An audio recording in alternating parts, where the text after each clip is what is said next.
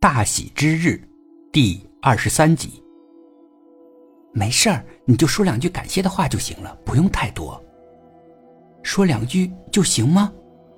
行，两句就行，没必要说更多。丁太太叹了口气：“唉，也只能如此了。说就说呗，就说两句话。我，我想还是可可以的。”大姨和她女儿来了。是他女婿家的豪车送过来的，正停在丁伟家门口。大姨尽量磨蹭了一会儿，才下了车。她想让所有人的眼睛都看看，她虽然没有妹妹漂亮，没有妹妹嫁得好，但她女儿嫁得好啊！她现在就是比妹妹要扬眉吐气。新娘的妆居然到现在还没有搞完，大姨有机会一进门就大呼小叫的。都什么时候了，怎么还没化完妆啊？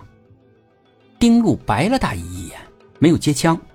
化妆的小姑娘又开始可怜巴巴的解释道歉。大姨吵那个小姑娘，怎么能犯这个错误？还谈到了法律问题。如果因为她的失误导致婚礼延误，该怎么赔偿这损失？小姑娘更是瑟瑟发抖。丁路制止了大姨：“好了好了，别说了。”你再说不更耽误时间吗？他又安慰小姑娘：“没事时间不算晚。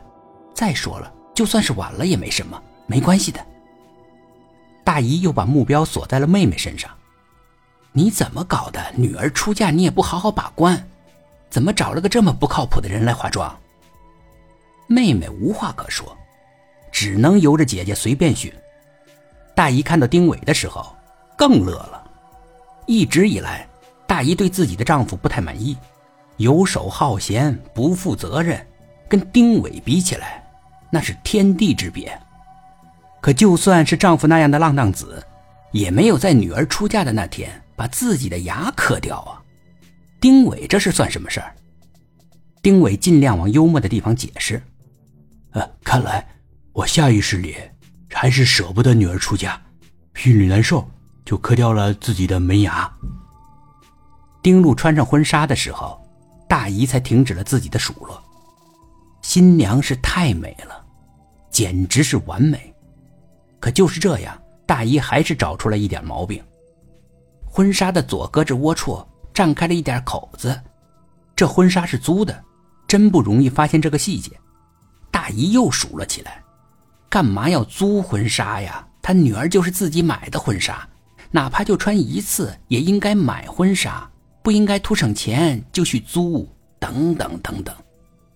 丁路是不胜其烦，有什么呀？不就是个小口子吗？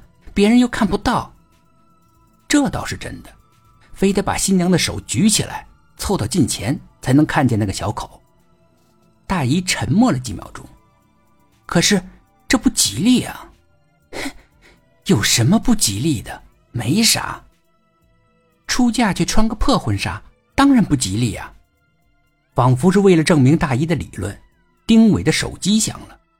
丁伟接了电话，脸色大变。怎么了？出了什么事情？丁路问爸爸。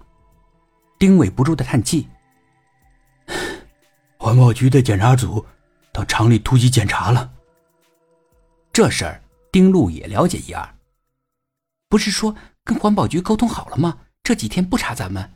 等咱们这批货生产出来再整改。哎，是啊，是沟通了，怎么又去突击检查了呢？跟冯琼打个电话吧，让他问问什么情况。和环保局的沟通一直是冯琼在做。丁伟拿出手机，太太阻止了他：“别打了，他马上就来接亲了。再大的事儿，等婚礼结束以后再说。”丁伟叹气。会会不会耽误事啊？耽误什么事啊？不就是一中午的时间？倒也是，三个小时以后再说吧。但丁伟的心是七上八下的。